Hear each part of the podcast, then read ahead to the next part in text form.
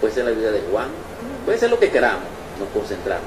Y la etapa de concentración termina cuando viene la experimentación, cuando la esencia, no solamente inspirada, empieza a sentir. Ya no solamente visión, sino que ya hay sentir. Y hay, dijéramos, recepción de aquellas impresiones. Entonces, ya este es el estado meditativo real. En este estado meditativo hay sueño natural. Porque no puede haber meditación sin sueño. Porque cuando hay meditación sin, sueño, no hay ninguna meditación y se está dañando la mente. Y nosotros lo que hacemos es abandonar el sendero de las prácticas, porque ni son eficientes y más bien nos están perjudicando en el sentido de que no se puede hacer una meditación sin sueño. Allí se va a producir un desdoblamiento astral natural o nuestra esencia se va a desprender y va a experimentar el nivel en que nosotros nos encontramos de iluminación y vamos a recibir auxilio de lo divinal y vamos a tener respuesta directa a lo que nosotros estamos investigando. Entonces nos, nos convertimos en un investigador competente de los mundos internos, pero a condición de que estemos trabajando sobre el ego, porque el ego puede tergiversar las impresiones que nosotros estamos recibiendo, porque una cosa es recibir impresiones en una experiencia mística directa y una cosa es que el ego las interprete. Hay allí dos diferencias distintas y dos tiempos distintos. Entonces necesitamos mucha profundidad y mucha seriedad en esto. Ahora bien, también existe la meditación sobre la muerte del ego, que es la mejor de las meditaciones. La meditación de la muerte del ego consiste en autoobservar lo observado, en revalorizar a través del método de la retrospección el proceso de enjuiciamiento con respecto a los yoes que se manifestaron en una escena, un evento que nosotros no pudimos transformar las impresiones. Entonces, esta meditación nos permite, por un lado, transformar las impresiones que no pudimos transformar. Y segundo, nos permite hacernos conscientes en esa retrospección de los yoes que se activaron. Podemos recopilar todos estos datos y enjuiciarlos y pedirle a la Divina Madre Kundalini que lo desintegre. El trabajo completo se realiza en la fragua encendida de Vulcano, con ayuda de nuestro amada, en el tálamo nupcial. Porque la Madre Divina es reforzada con la electricidad sexual trascendente, con la lanza de los vivos. Entonces ya de por sí esta meditación es maravillosa. Aquel que no medita en la muerte del ego no muere tampoco. Porque una cosa es separar el yo con voluntad de nuestro espacio psicológico y una cosa es destruirlo. Para destruirlo se necesita comprenderlo y para comprenderlo en sí se necesita sacar el hondo significado del defecto en cuestión y eso se logra en meditación. Así lo enseñó el maestro Samael peor que fue el que develó esa enseñanza. Él es el que sabe de eso y así lo dice y de la cual soy testigo y doy testimonio. Entonces la meditación es maravillosa. La exhortación es que aprendamos a meditar. No se preocupen en algo tan complicado. Háganlo como cuando eran unos bebés y querían caminar. Ustedes si rememoran aquel momento, ustedes se pararon en su piececito, temblaron un poquito, se cayeron, se volvieron a levantar y salieron corriendo para los brazos que nos estaban esperando, que seguramente era nuestra madre o nuestro padre, o alguien. Pero eso significa que nunca estamos solos significa que debemos hacerlo nosotros mismos. Sin miedo, sino porque queremos. Hagan así la meditación, como cuando caminaron la primera vez. Así como se lo dije sencillito, pueden hacer. Ahora bien, existen prácticas más profundas. Para las investigaciones superiores. Vamos nuevamente a un tema musical, Elio. Aquellos que quieran rememorar o conocer algunos audios que no pudieron escuchar, pudimos el año pasado subir a la red 44 audios y lo encuentran en la siguiente dirección www.evox.com Dani Rodríguez.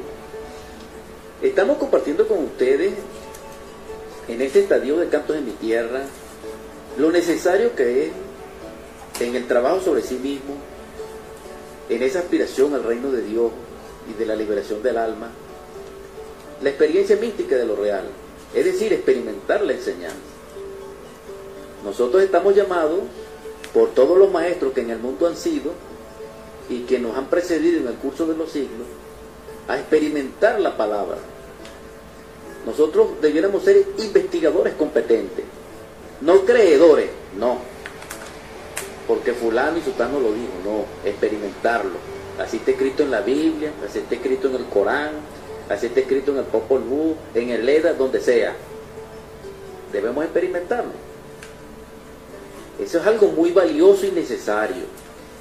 Pero debemos utilizar el medio idóneo. Nosotros vemos las estrellas con un telescopio. Nosotros vemos los microbios con un microscopio. Pero nosotros para experimentar lo real, lo objetivo, necesitamos fe, es decir, mente interior con dialéctica de la conciencia y necesitamos de las facultades del ser. Porque eso no es material, eso es interno. Con ese medio idóneo podemos, a través de la conciencia, de la meditación, de doblamientos astrales, de estados de yin, de arrobamientos místicos, experimentar lo real. Escrito está en la Biblia, de que si nosotros oramos al Espíritu Santo,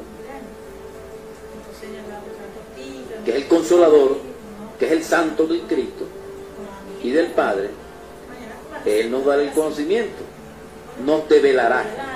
Él es el develador.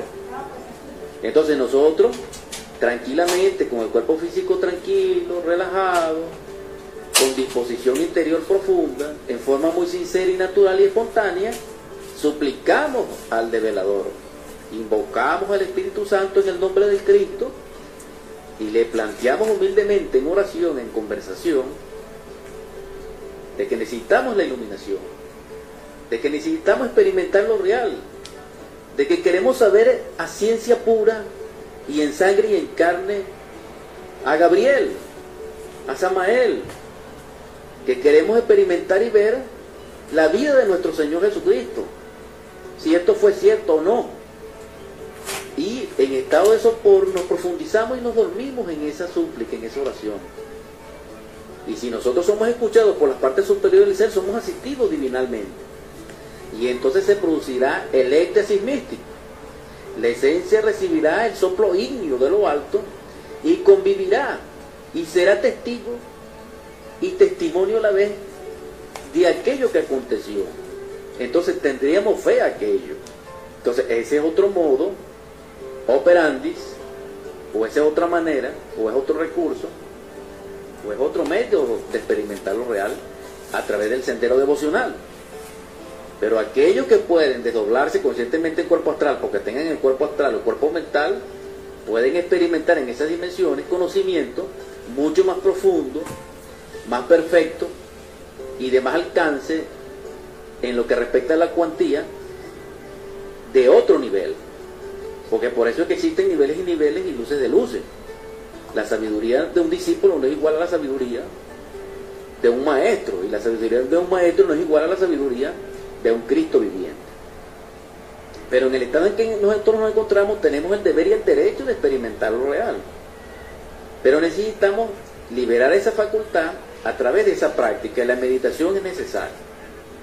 Ahora bien, también podemos nosotros, a través de ejercicios rúnicos, que son maravillosos, a través de las mantralizaciones, activar los chakras. Ahora bien, si somos devocionales, si somos místicos, el estado de arrobamiento místico, el estado de éxtasis, de ese amor que nos funde en el Señor, nos permite experimentar lo real. Pero algo sí está claro, sin temor a, equivocarme, en este momento actualizo lo que el maestro Samael nos enseñó y todos los maestros nos han enseñado, de que si nosotros somos capaces de romper con el pensamiento e irrumpir la mecánica mental asociativa, en ese momento se activará parte superior del ser que se conoce como el centro emocional superior. Por eso es que la mejor manera de pensar es no pensar y en ese estado nosotros podemos experimentar lo real porque la esencia se libera. Y en esa liberación ella comulga con lo real en el nivel en que estemos y de acuerdo a nuestro Padre. Esto es maravilloso. Vamos nuevamente a un tema musical y a publicidad. la experiencia mística directa en el sentido de practicar la enseñanza, en el sentido de investigar lo que llega a nuestra mente. Porque así como nosotros, nuestro cuerpo físico se nutre de alimentos, de bebidas y de comida, y, nuestros y nuestros pulmones nos nutren con el aire con el oxígeno, también necesitamos nutrir nuestro mundo interior, podríamos decir, nuestra mente también necesita nutrientes. Ese, ese nutrimiento es necesario, pero debe ser seleccionado. Nosotros no podemos comer cualquier comida ni respirar cualquier aire. Un ejemplo, un aire contaminado no podemos respirar, no debemos, porque las consecuencias son nefastas. Así también pasa un ejemplo con la pornografía, con todo lo que se relaciona con el crimen. Ese tipo de impresiones nutren a la mente y en la mente lamentablemente está el ego. Y el ego le encanta ese tipo de información porque él se forma para desgraciar nuestra propia vida, que es superior. Aquí hay algo interesante en este marco. Dice Hebreo capítulo 10, verso 39. Ahora bien, nosotros no somos de la clase que se retrae para destrucción, sino de la clase que tiene fe que resulta en conservar viva el alma. Entonces, tomando esta lectura, la exhortación es esta. Como nosotros estamos llamados al reino de Dios y su justicia, por lo que se conoce como el, el anfiteatro de la ciencia cósmica y pura, o la morada del Cristo, o la operación íntima del ser, que es la critificación, si elegimos ese sendero y esa vida, es necesario que nutramos nuestra mente y nuestro espacio psicológico con otro tipo de impresiones. Allí necesitamos ser selectivos. No debemos ni podemos aceptar que a nosotros nos invadan nuestro espacio interior con nutrimientos no requeridos para nuestro desarrollo. Esto es urgente, es inapasable. Por eso es que es realmente lamentable y grave cuando nosotros, nuestro espacio de nuestro hogar, es abordado, inundado y respetado con gente externa, visitantes o no vecinos, que pongan a todo volumen un equipo de sonido, no solamente por los decíbeles que nos deterioran nuestra audición y nos perturban la vida, no, sino por el contenido y la estructura de esa música, que llega a nuestros niños, que nosotros estamos tratando de educar en otro sentido y en otra dirección. Entonces esto es importante.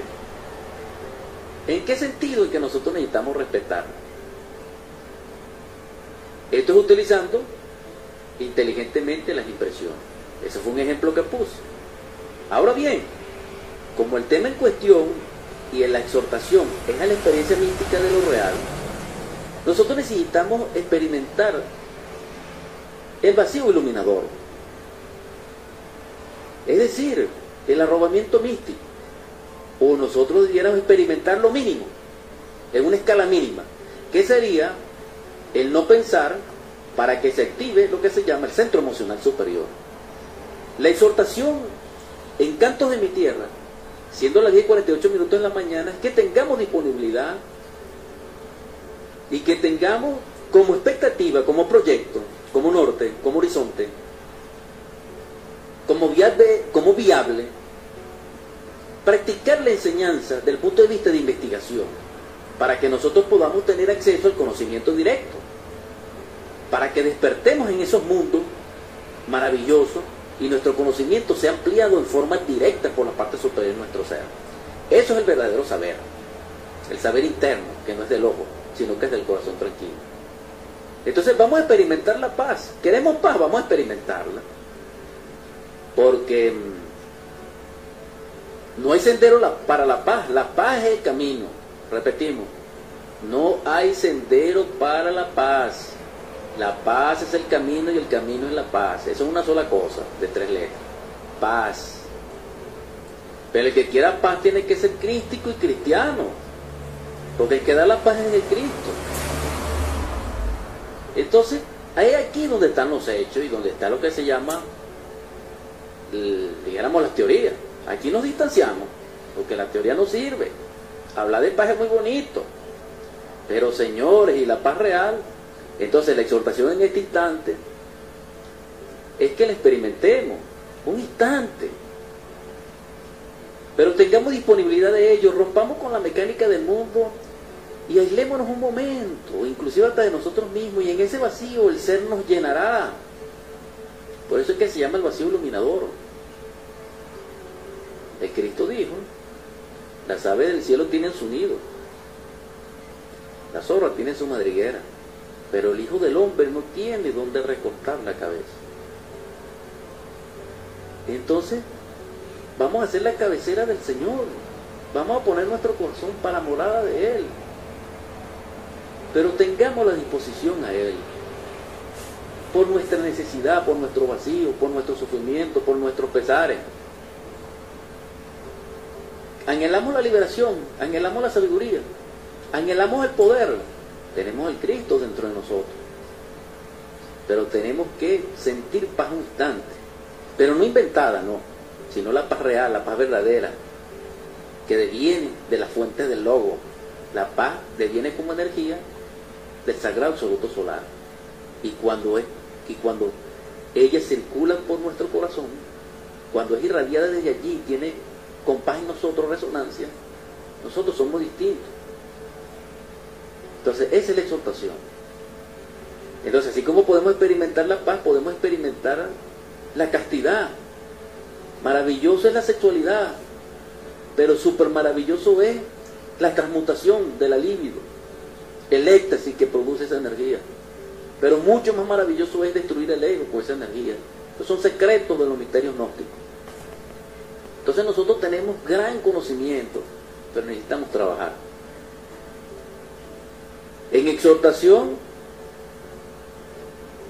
debemos trabajar sobre sí mismos y reflexionen sobre el compartir de esta mañana.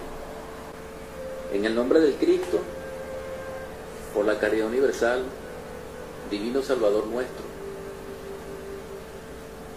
tú que nos amaste y nos amas, que nos sanaste y nos sanas, que nos esperas con tu regazo abierto para sanar nuestras heridas. Compadécete de nosotros y fortalece nuestro espíritu, para que comprendamos que la vida no es como la vemos, sino como es, para que comprendamos que somos tus hijos Te suplico por todos los necesitados, por los niños, por la paz, por la abundancia. Y te ruego que puedas fortalecernos en ti para que podamos vencer y resistir. Porque con tu coraza somos victoriosos, Señor. Y realmente te necesitamos. Te suplico que los hogares que nos escuchan sean bendecidos y los cielos abiertos. Y te ruego que en este instante cualquier espíritu inmundo que esté tentando a algún hermano al delito, intercede por él, Señor. Llénalo de tu luz así como llenaste a ese apóstol maravilloso que fue Pablo en Damasco. Amén.